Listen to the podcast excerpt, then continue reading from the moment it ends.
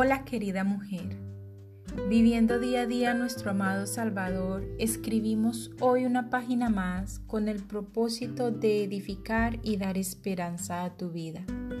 Quiero bendecirte y darte la bienvenida a una reflexión más aquí en Diario de una Mujer Cristiana. Hoy veremos Mujer controla la ira. Conocemos los mandamientos de Dios al derecho y al revés en especial el de Éxodo 20, verso 13, que dice, no matarás.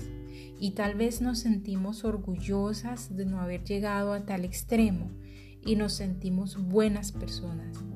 Sin embargo, el Señor profundiza aún más en la ley y desvela las intenciones más oscuras del corazón. ¿Sabes qué es la ira, querida amiga? La ira es un sentimiento de enfado muy grande y violento. La verdad es que cuando fui al diccionario esperaba por un significado más suave que el encontrado y me estrellé con la triste verdad de que nosotras a veces minimizamos los pecados, buscando excusar nuestro mal comportamiento. Incluso buscamos excusarnos ante Dios. Al Señor gracias y a su palabra, que es clara y nos confronta. El objeto de la ira en este caso es el hermano. ¿Y qué tipo de hermano? En el idioma original significa hermano de vientre, o sea, de sangre, y también figurativamente se refiere a nuestro prójimo, a su semejante, a nuestro semejante. Se refiere a los dos casos, mejor dicho, a nuestro prójimo. El Señor describe tres formas de ira injusta que vamos a ver hoy. Esa las describe en Mateo 21, verso 21 y hasta el verso 23. Y las vamos a estudiar o a analizar. La primera forma de ira injusta es airarnos contra nuestro hermano y hacerlo sin causa.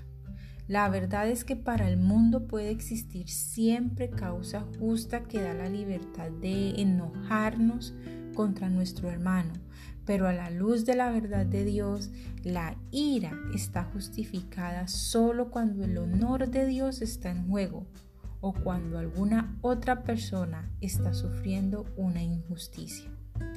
La ira jamás va a ser justa cuando se expresa en represalias por un mal sufrido. Por lo tanto, es mejor, como dice la palabra, sufrir el agravio. Primera de Corintios 6, 7. La segunda forma es insultar a nuestro hermano. Aún más grave es el pecado de insultar al hermano. En tiempos de Jesús se empleaba la palabra raca como palabra injuriosa de menosprecio, un término arameo que significa vacío y traducido imbécil en la versión Reina Valera del 77.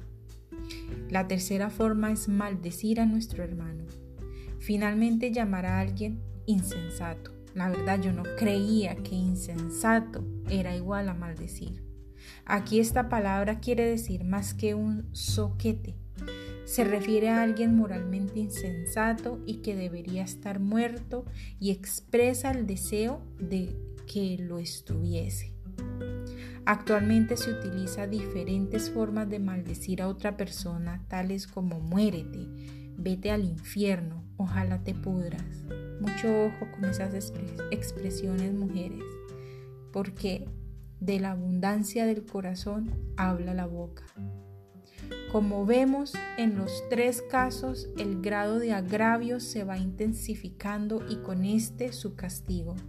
Si me airo contra mi hermano, seré culpable de juicio. Si le insulto, pasaré de juicio al tribunal más alto del país. Y por último, si maldigo a mi hermano, seré merecedora del infierno. Amadas, no hay error en la severidad de las palabras del Salvador. Él nos enseña que la ira contiene la semilla del homicidio, que las palabras insultantes contienen el espíritu del homicidio y que el lenguaje de maldición implica el mismo deseo de maldecir. Así que ten mucho cuidado, amada, en el momento en que te aires.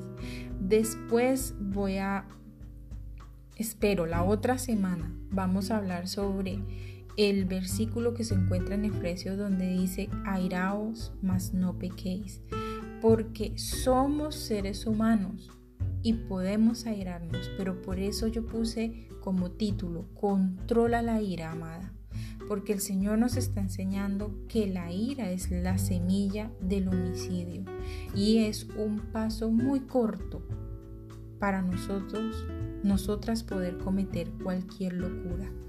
Así que mantengámonos firmes en el Señor y es mejor sufrir el agravio, es mejor dejar todo en manos del Señor, respirar profundo, controlarnos y pensar inmediatamente en que el Señor Jesucristo sufrió más que nosotras, clavado en una cruz por amor, siendo Él puro e inocente y nosotras culpables.